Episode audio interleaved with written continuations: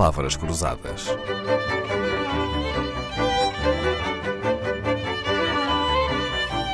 Porque quase tudo é uma questão de semântica.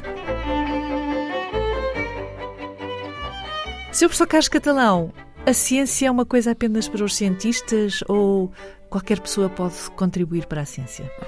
Cada vez mais é possível que pessoas que não são, digamos, cientistas profissionais possam contribuir para a ciência. Então, e os profissionais precisam dos amadores? É, precisam bastante. Para quê? Em, em determinadas instâncias e em determinadas perguntas científicas. Imagine-se, por exemplo, a monitorização do, do, do, movimento das aves no planeta. Ora, um, para cobrir uma escala geográfica com, com essa dimensão, um, uma equipa de cientistas teria muito mais dificuldade em conseguir perceber esses movimentos e em monitorizar esses movimentos em diferentes países e em diferentes espaços. Se recorrermos aos cidadãos que tenham meios de registar a presença dessas aves, que tenham meios de comunicar essa presença a um sistema mais centralizado de base de dados que contém onde é que estava aquela ave, em que momento e em que circunstâncias, isso é uma ajuda um, com um valor inestimável para a ciência. Para a ciência, sobretudo na área da recolha de dados. Nessa área, uhum. como se verifica em muitas outras áreas, uh, por exemplo, a, a área, uma das áreas mais, um dos temas mais trabalhados pela ciência cidadã é o das plantas invasoras. As plantas invasoras, como nós sabemos, podem ser um, um perigo para os sistemas ecológicos uh, uh, existentes. É praticamente impossível a uma equipa de cientistas conseguir saber como é que determinada planta invasora está a progredir no país. Também aqui, através de projetos de ciência cidadã, os, os, os cidadãos observam, essa, identificam e, e monitorizam a, a, presença dessas plantas invasoras e vão, portanto, contribuir com dados para a, a responder a essas perguntas sobre, sobre a progressão.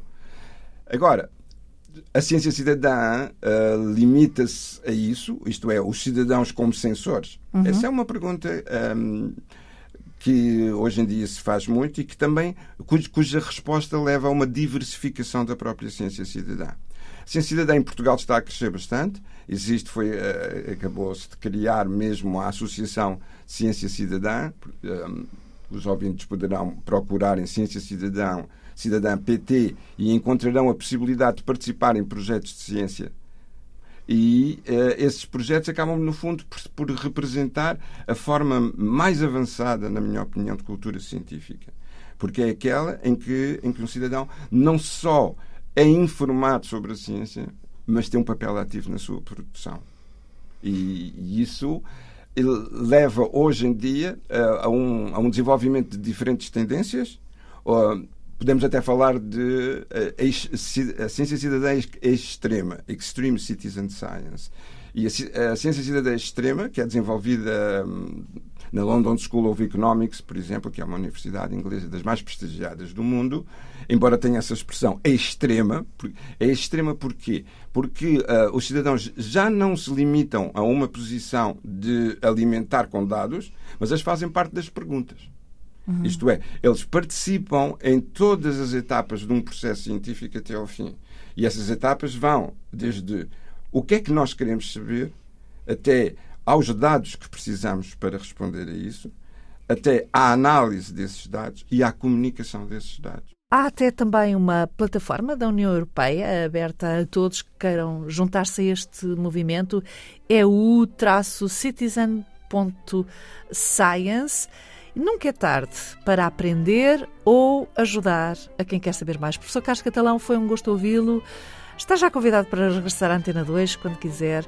Estas suas palavras foram gravadas e sonorizadas por Rita Isabel Mendes e Francisco Lemos. A equipa deseja a todos um 2024 cheio de ciência.